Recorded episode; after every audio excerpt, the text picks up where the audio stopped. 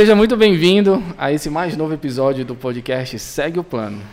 Hoje aqui com a gente, Idean Alves, assessor de investimento, empresário, sócio e chefe de mesa de operações da Ação Brasil Investimentos. Cara, foda, né?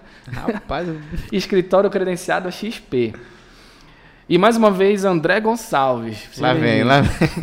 Sócio aqui do escritório e investidor desde 2019. Tá mal contada essa história, não é de 2019 não, é antes, que eu sei. e tá operado comprado na UIBR. Seja o que Deus quiser. Caramba. Bora montar uma carteira aí no final. Dean, seja bem-vindo, Dean. Bem-vindo, Idean. Muito obrigado, Ricardo. Muito obrigado, André, pelo convite. É um prazer estar aqui. Espero poder ajudar a responder algumas e especialmente a uma pergunta do podcast. Porra, top. Então bora pra pergunta, André.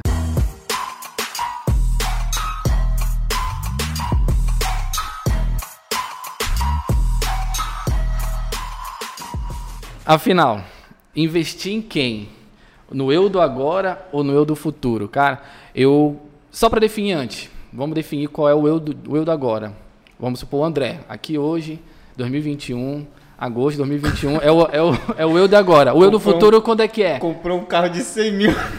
Pois é, essa parte de tu não contaste pro Idean, não, né?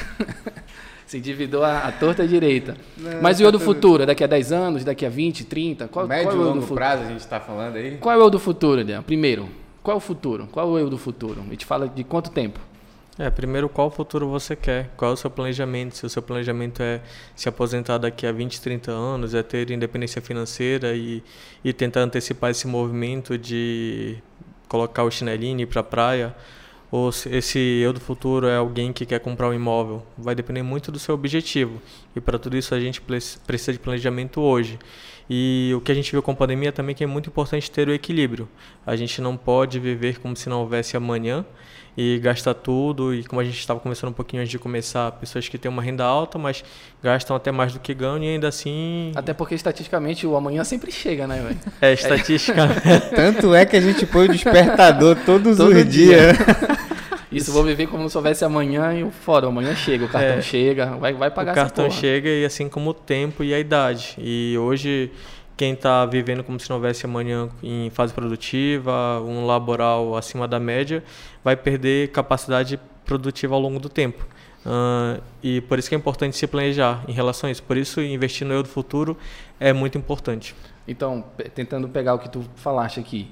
O eu do futuro é mais uma escolha nossa, é para onde eu quero ir e principalmente como eu quero chegar lá. Seria isso? Exato, o como é muito importante, porque pode ser um como em que você vai poupar tanto e não vai viver no agora, Normal.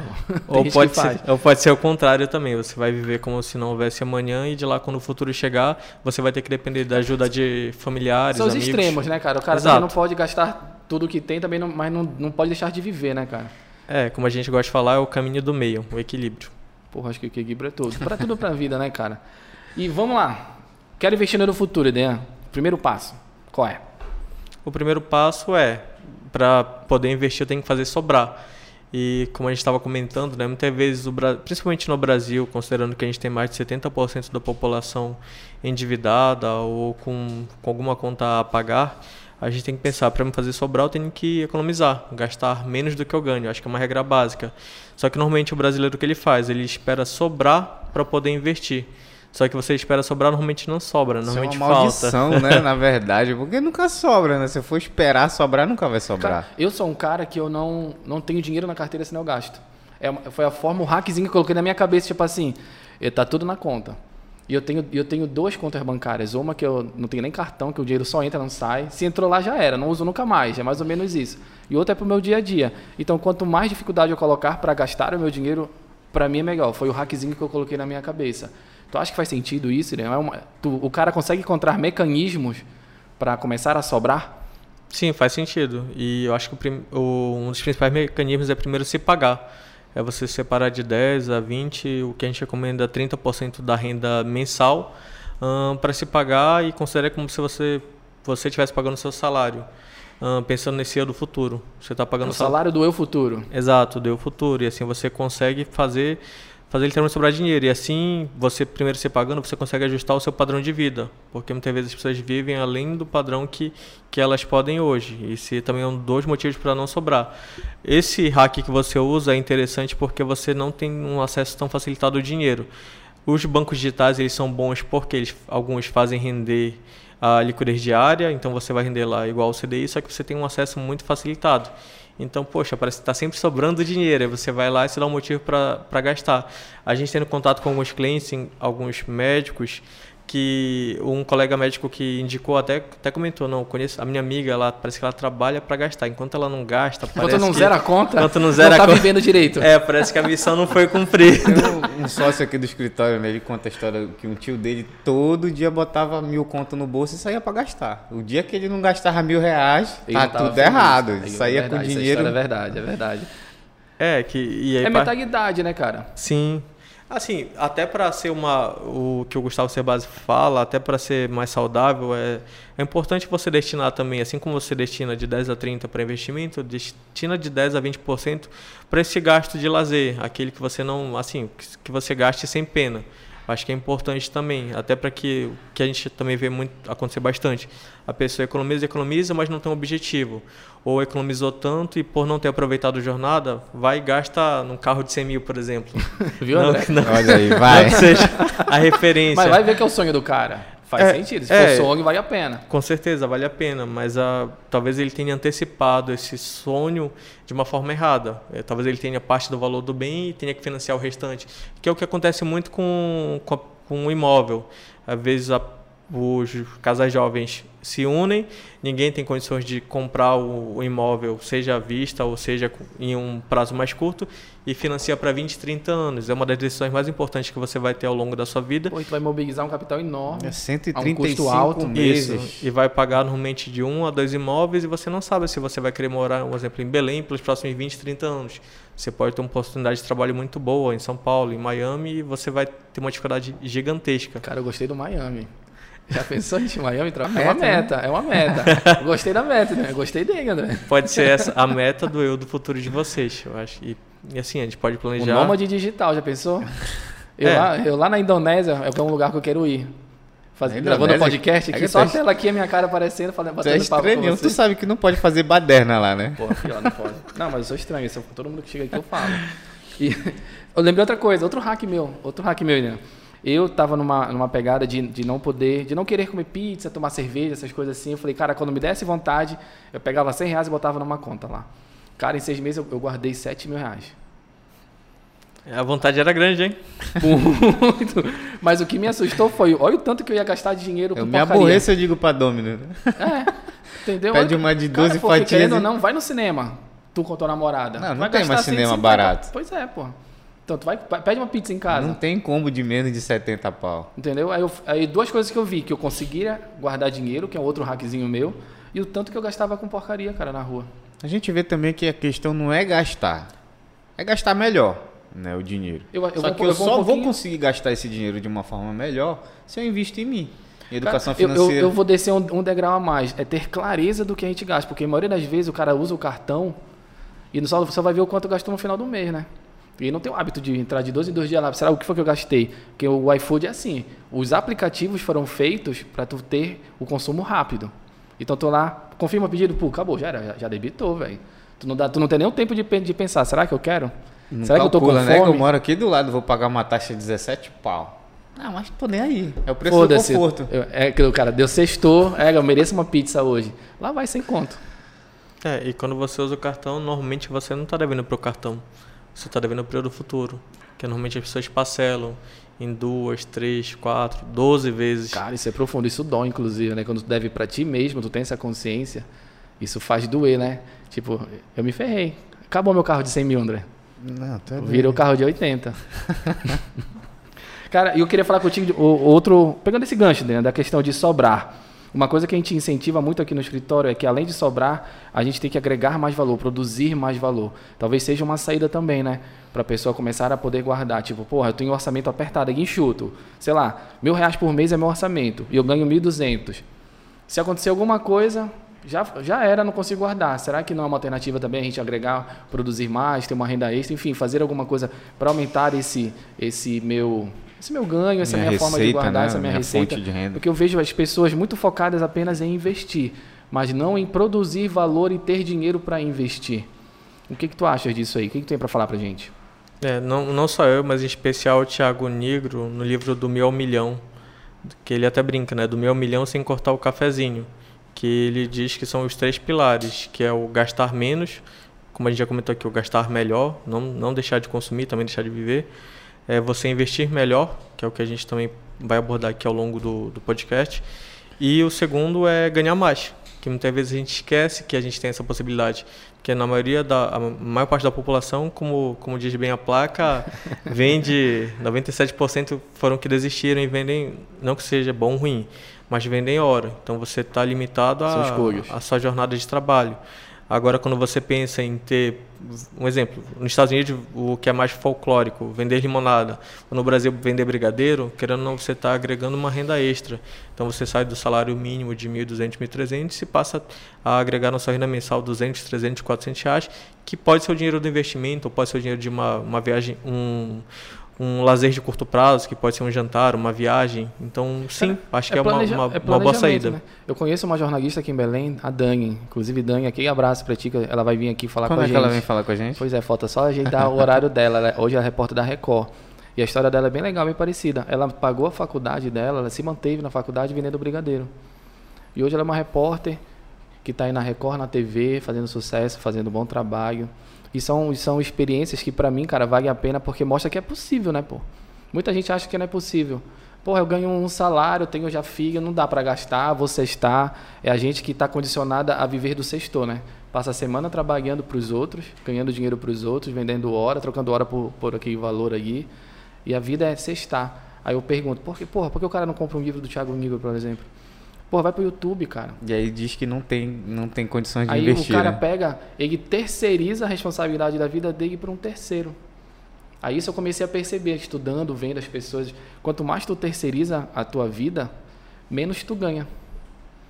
Só que as pessoas não querem sentir a dor, cara, de tomar conta da vida. Porra, agora a culpa é minha. Como a culpa é minha, foda-se, eu vou estudar, vou dar o jeito, vou trabalhar até domingo e feriado. Mas aí o cara começa a ganhar mais, é natural o cara ganhar mais. Aí o cara começa a investir mais, o cara começa a se preocupar melhor com o que ele vai gastar, né? Porque não tem segurança do que vai receber mês que vem, então vou segurar aqui, vou investir aqui. Aí começa a ter uma outra visão.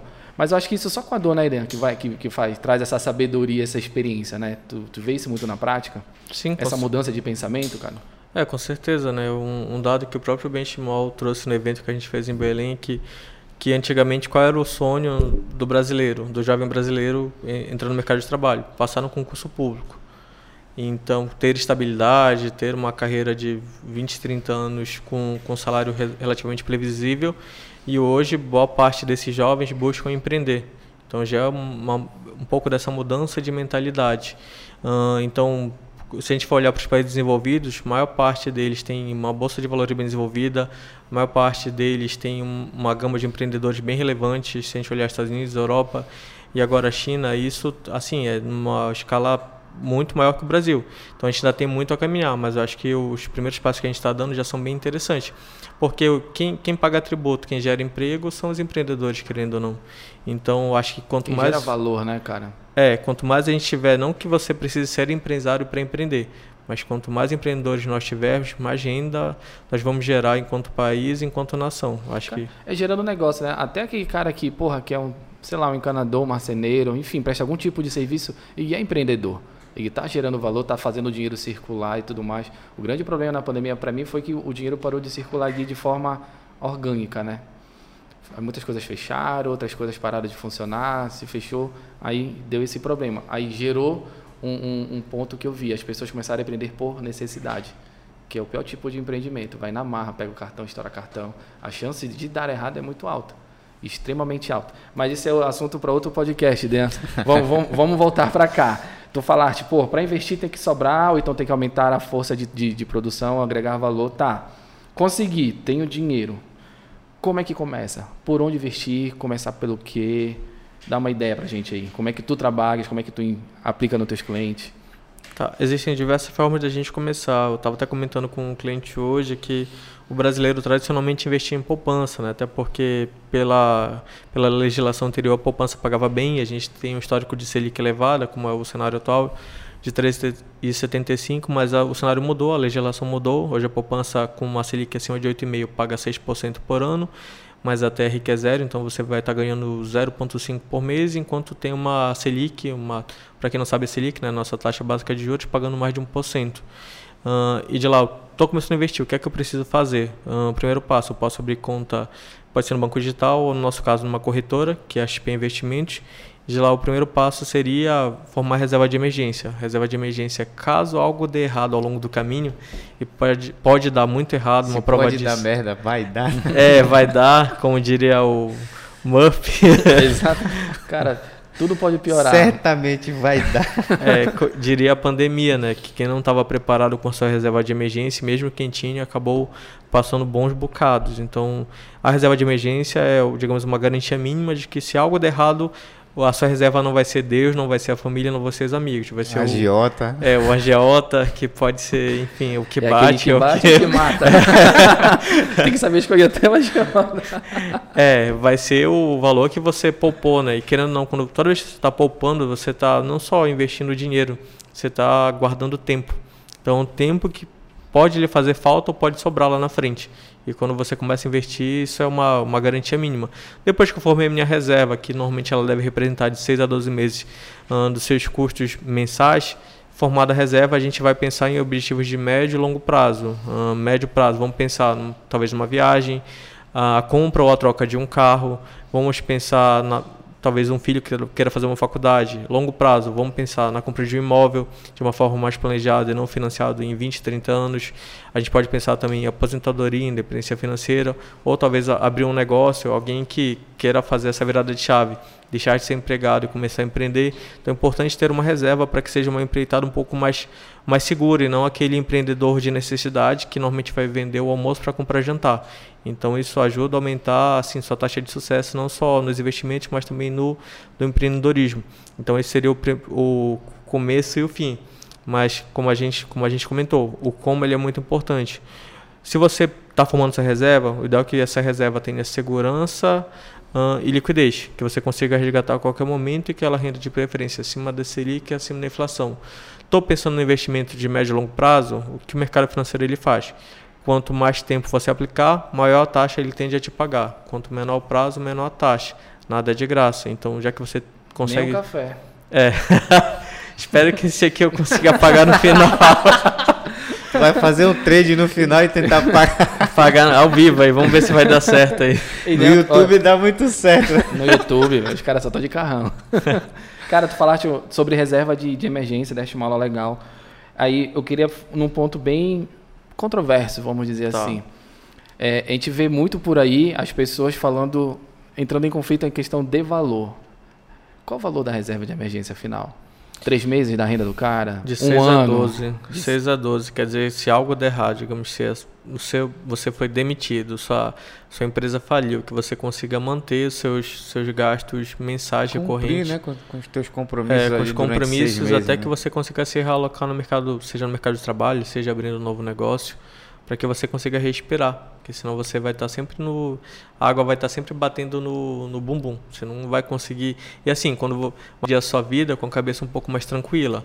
A outra coisa é você ter que aceitar a primeira po- proposta que aparecer porque você tem que pagar boleto mês que vem. Então isso te dá mais segurança e psicolo- psicologicamente é muito saudável ter a reserva de emergência. Uma, a única certeza que o cara tem é que o boleto chega, né? Então, o Sim, dinheiro é. ele tem que estar lá para pagar. É, se até o boleto vence, você pode vencer também.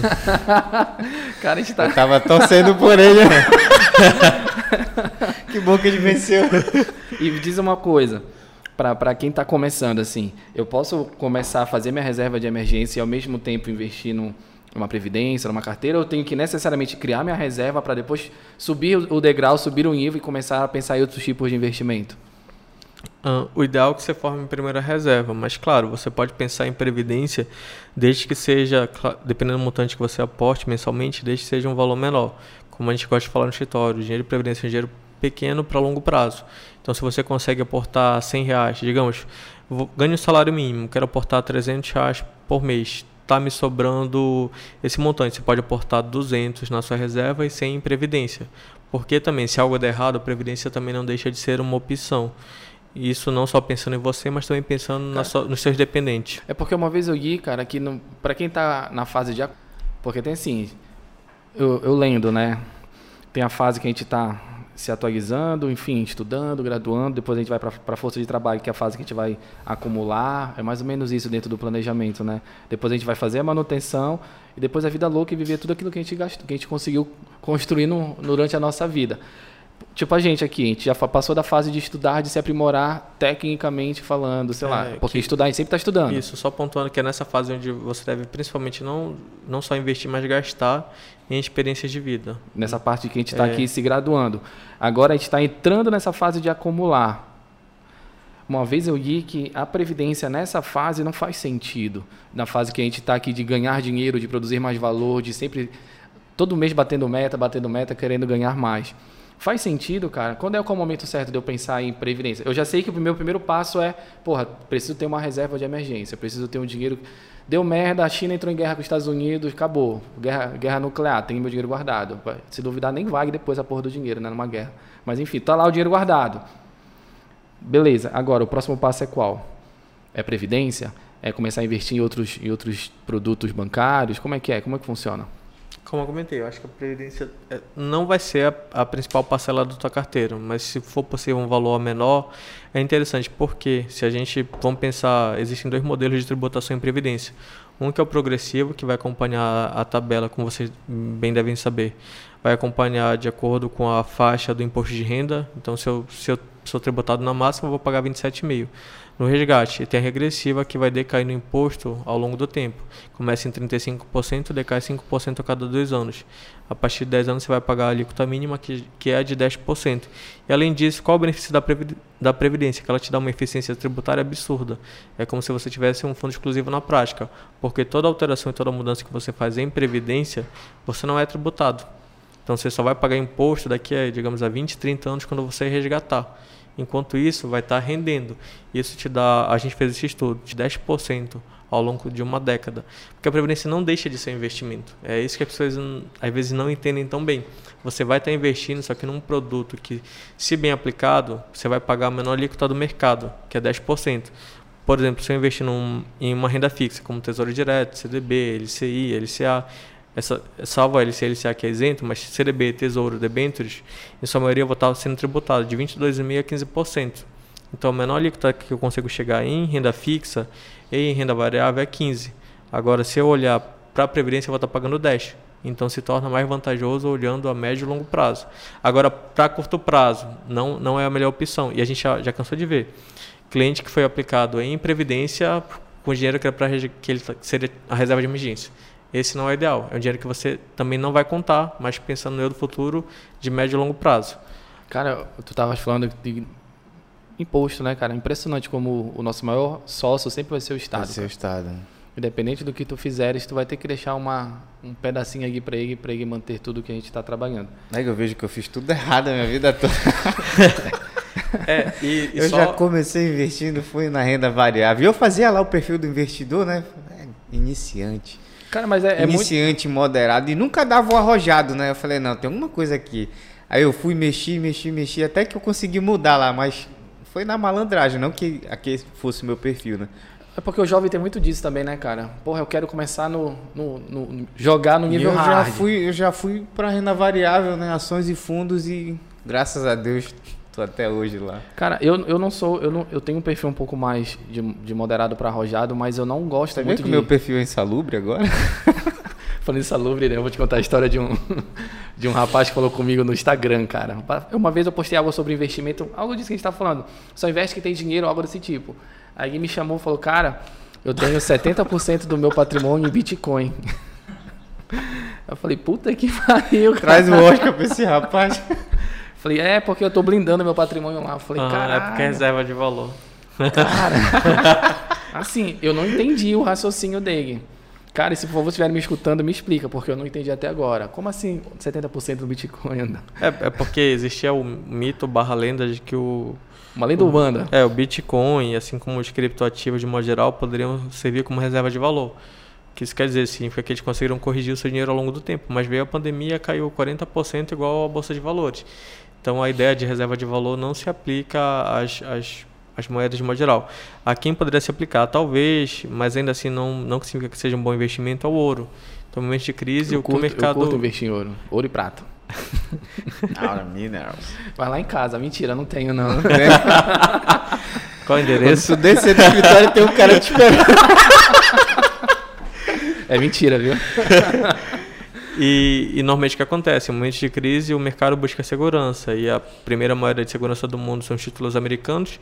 Até por isso, a alta de juros por parte do Fed faz ter uma migração natural de capital dos mercados emergentes, seja renda fixa, seja a bolsa de valores, para as treasuries, né?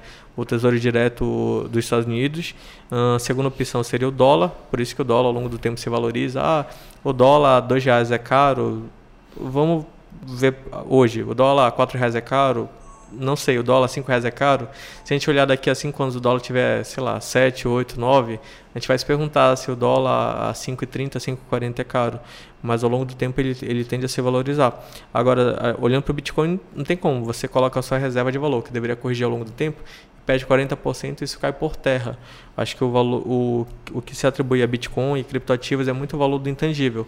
É o quanto cada um aceita pagar e a oferta e demanda. Então, se tem mais gente querendo comprar, vale mais. É a lei natural do mercado, né? É, tem mais gente querendo vender, vale menos. E o, que eu, o exemplo que eu sempre gosto de trazer é a crise da... que foi uma das primeiras crises que a gente teve na era moderna, que foi uma época que que chegaram a acreditar valor de tulipas é o, o montante de uma casa. Então você conseguia trocar uma casa por uma tulipa.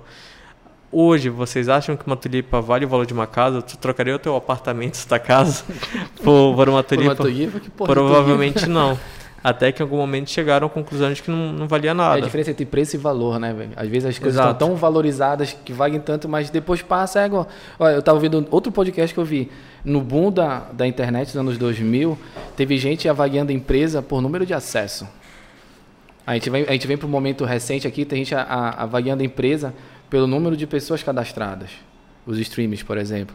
Aí tu vê aí Disney, Netflix com um monte de gente, mas as ações tudo caindo. Então, não dá para brincar no, com o mercado financeiro, né? Onde eu- era onde eu queria chegar. Tu, tu ir na... Tem gente que, que investe só lendo notícia, né? Só lendo as headlines aqui.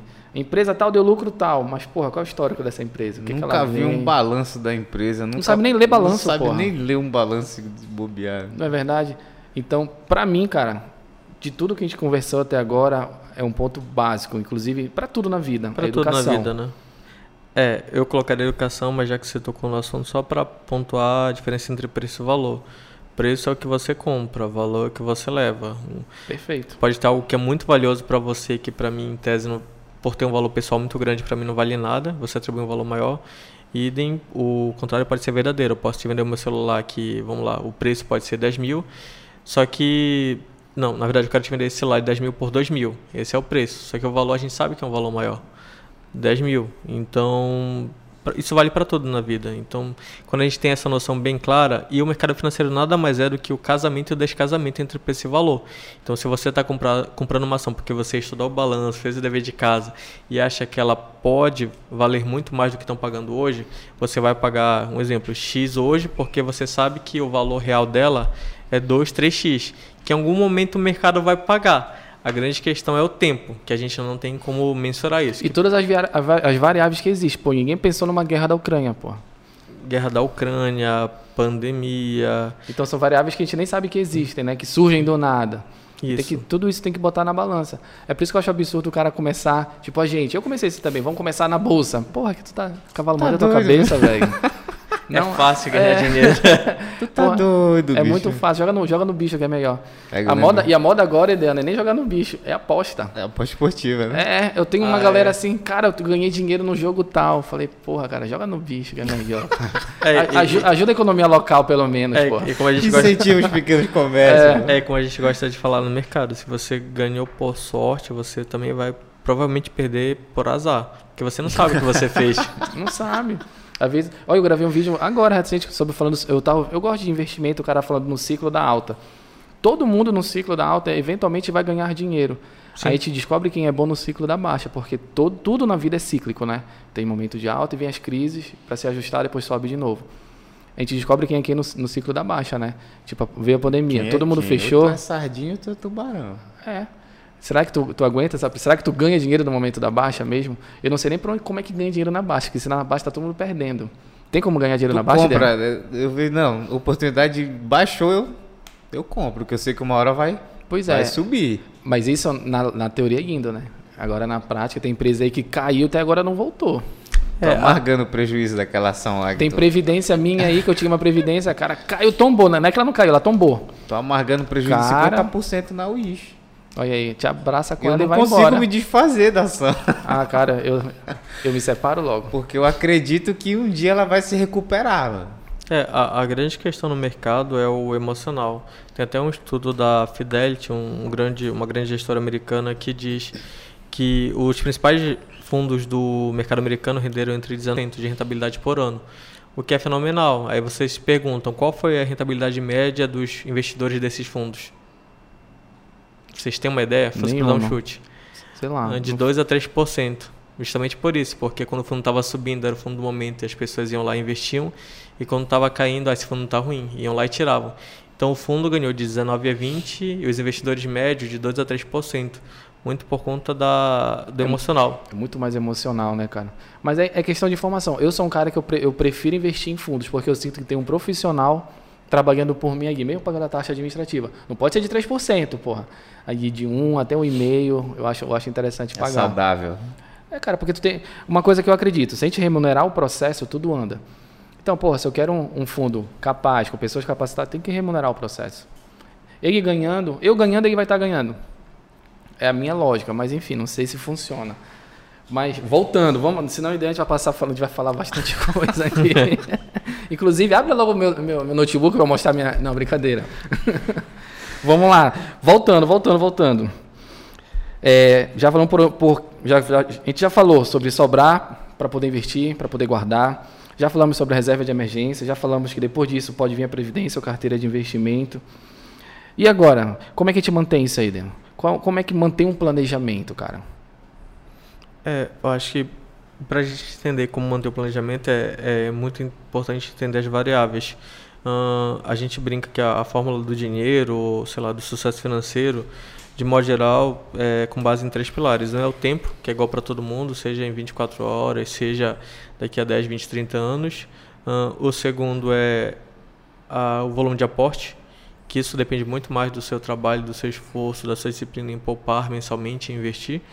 E o terceiro é a taxa. E o nosso trabalho, o trabalho do assessor de investimentos, o trabalho do mercado financeiro, entra justamente aí, em encurtar. Se você tinha um planejamento para daqui a 10 anos se aposentar, a gente pode tentar fazer isso em, em 7, 8 anos. Tu vais otimizar, tu como assessor, tu otimiza essa taxa aí, sempre tentar achar o, o maior possível no momento. Exato, tenta otimizar para que você consiga o mesmo objetivo em um, em um menor tempo. Então é sempre importante ter, ter bem claro essas variáveis. Então não tem, não tem re- segredo, não tem mistério. Ou você ajusta um tempo, você deixa de tentar se aposentar em 10 anos, porque você não vai conseguir aportar mensalmente um valor relevante, ou porque a taxa hoje, digamos, da Selic de um ano, de pouco mais de um ano atrás, está pagando 2%, ou porque a taxa do mercado não é tão boa, então você desiste, ou claro, você calculando, você não vai chegar em 10, vai chegar em 15, vai chegar em 20 porque as outras variáveis não foram possíveis é, alcançar. Agora, se você consegue aumentar o volume de aporte, consegue aumentar a taxa, isso aqui é cada vez menor. É esse que é o, esse que é o grande ponto que às vezes as pessoas não têm essa sacada. E o tempo multiplica isso aí, né? O, o tempo para mim é o, é o fator primordial. Se o cara tiver paciência, cara, os juros compostos é o que faz o, a bola girar e ficar maior cada vez É, maior bola de sempre. neve, né? É, que, que é exponencial, que é o, inclusive é o nome da bi, é bibliografia do Warren Buffett, né, que é a bola de neve, e ele fala muito desse efeito. Vocês sabem o que foi mais difícil para o Buffett?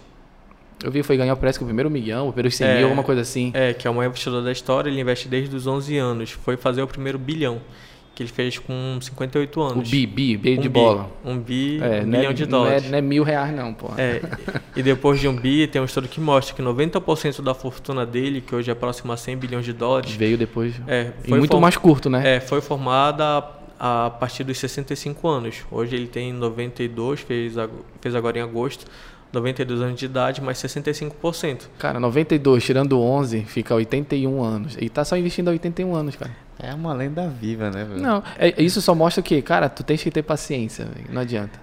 É plantar pra colher sempre. Não tem como, não tem se- não, não existe porra de Não tem como colher aquilo que tu não plantou, Não velho. plantou. E é tempo. E, missão universal, né? e tem muito cliente que chega lá, como é que eu faço pra investir que nem o Buffett? Ou algumas referências trabalho igual ele, filha da puta. ou, ou alguma, algumas referências locais que hoje estão bem famosas, é, como o Luiz Bassi, que é o nosso bom investidor pessoal física, em bolsa de valores. Ah, faça a mesma coisa, invista em boas empresas que pagam bons dividendos, que te deem uma boa taxa de retorno, faça isso por 50 Não vende na baixa. é, e faça isso por 50, 60 anos. É que todo mundo quer ficar rico rápido, né? É- Cara, eu falo muito para as pessoas que vêm aqui. As pessoas querem ter o resultado, mas não querem, não querem viver o processo, cara, das outras pessoas.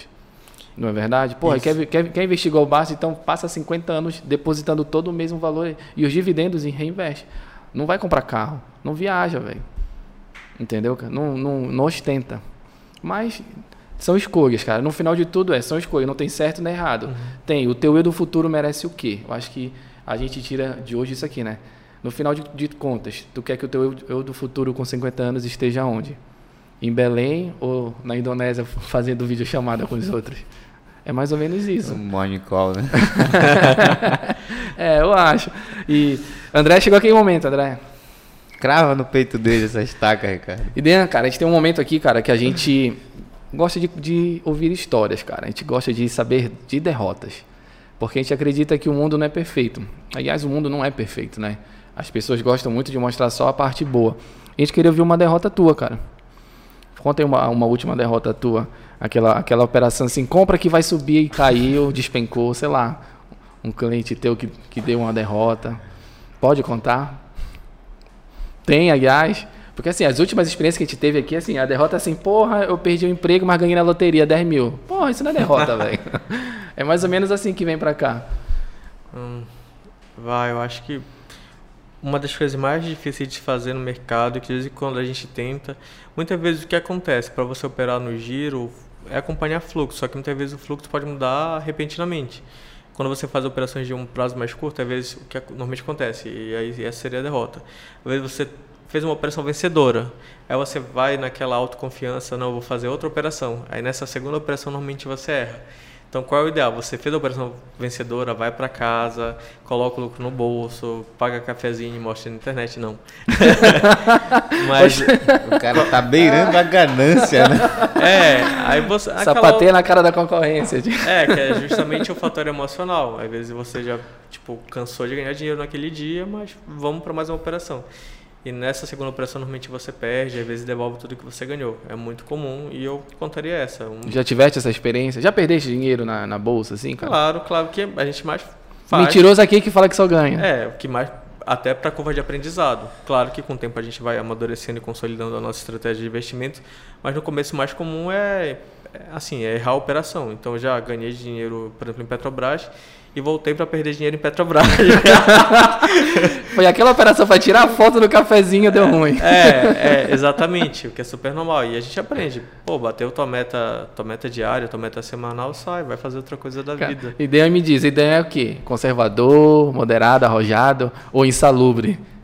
Assim, a gente, quando a gente sabe o que a gente está fazendo, a gente se acha um pouco, vamos dizer, conservador porque a gente sabe o que a gente está fazendo, mas em termos de suitability, agressivo. Quase insalubre. Quase. É. Flertando com a É, salubridade. o- e o que a gente aprende também na profissão, que normalmente o perfil do, do cliente é o perfil do assessor.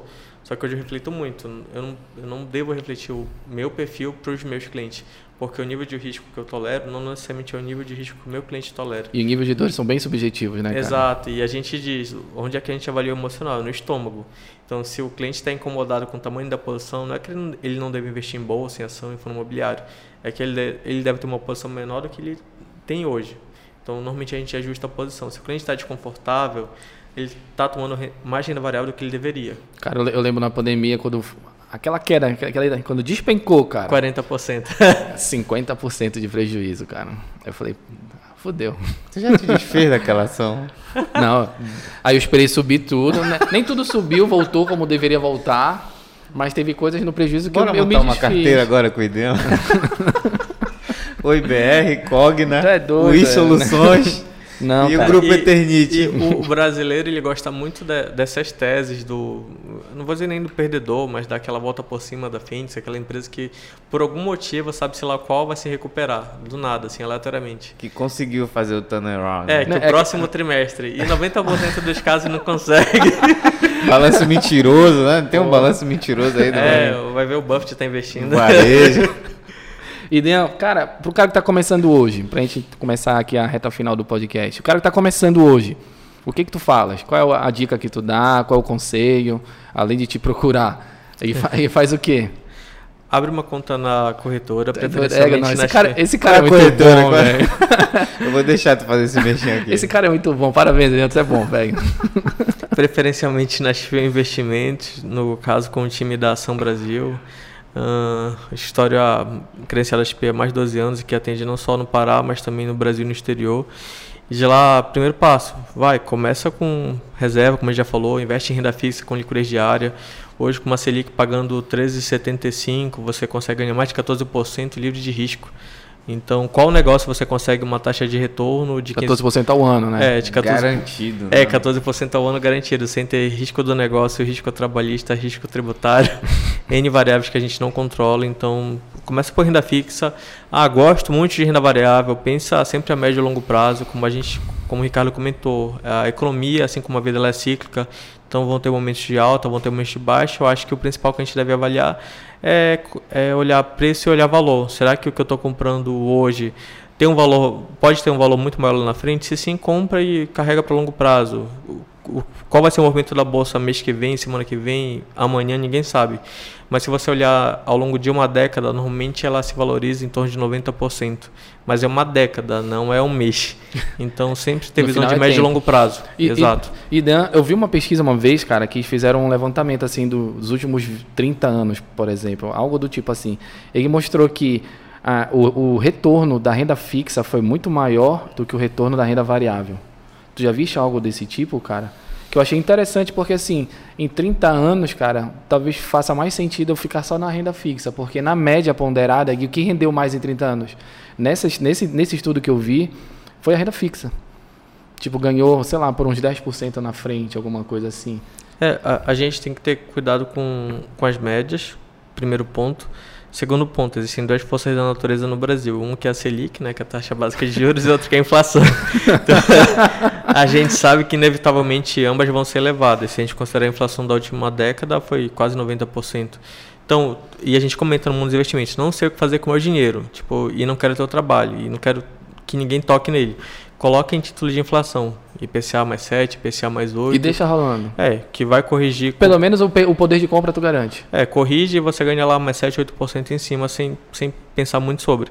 Agora, quando a gente fala, ah, rendeu mais que a renda variável, a gente está olhando para o índice que é o Ibovespa, que são as ações mais negociadas sim, sim. a- e não necessariamente são as melhores. o Então- parâmetro é o Ibovespa, a média é a média de toda a bolsa. Exato. Então, pode, podem ter estratégias como a estratégia de dividendos, podem ter ações, não somente via varejo, e outras que, que renderam acima da média. E quando você investe, por exemplo, via um fundo de investimento, seja multimercado, ou principalmente de ações, você está buscando ganhar média, que é o benchmark de, desses fundos. Então, se você tem um fundo como um Constellation, um Real Invest, um IP, que está rendendo acima do Ibovespa, esse é um investimento interessante. Agora, se ele não está conseguindo bater o Ibovespa, troca, troca e é válido. E claro, sempre observar o perfil do investidor.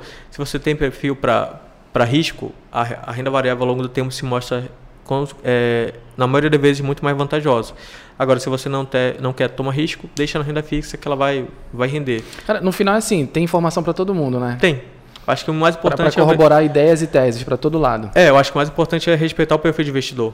Que às vezes o que acontece, o investidor ele não respeita e pergunta qual que mais rende. Aí eu te pergunto qual é o teu perfil. Que eu te, que eu te indico qual pode mais render dentro, dentro da tua Dentro do teu realidade. perfil. Exato. Porra, Que vale abaixo de 100, tá caro, tá barato. É, agora não pode, porra. Agora aqui não pode. Não pode? Mas quando desligar, ele vai falar.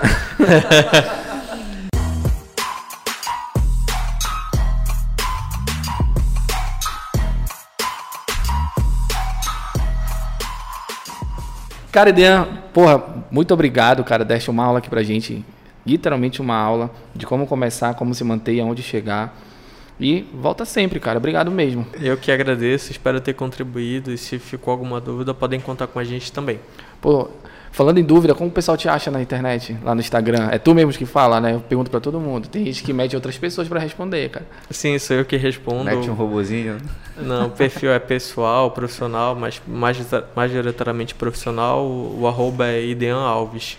Idean Alves, aí tem algumas matérias, alguns vídeos, a gente tenta ter um cunho mais educativo também e sempre que você está contribuindo para a imprensa também. Então, o cara mandar um alô, quero criar minha, minha reserva de emergência, tu, opa, vem pode, aqui tomar um café. Pode mandar alô, que não só eu, mas assim também como todo o time da Ação Brasil está tá disposto top. a atender. Então, fechou. Então, já sabem, compartilhe isso aqui com um amigo, com o amante, sei lá, namorado, sei lá, quem tu quiser, compartilhe isso aqui. Incentiva, isso incentiva muito a gente a produzir cada vez mais, né? Inclusive, a gente está pensando em virar semanal, o Gerson já me olha torto aí, viu, Gerson? É eu quero que seja semanal, Gerson. Eu no também, dia que virar semanal, Gerson, eu também. a gente vai sair para tomar uma. Eu e tu vamos gravar. Não? Não? então já sabem, por enquanto ainda dia 1, 10 e 20 10 todo 20. mês. E é isso, André. Obrigado de novo, como Nada. sempre. E abraço.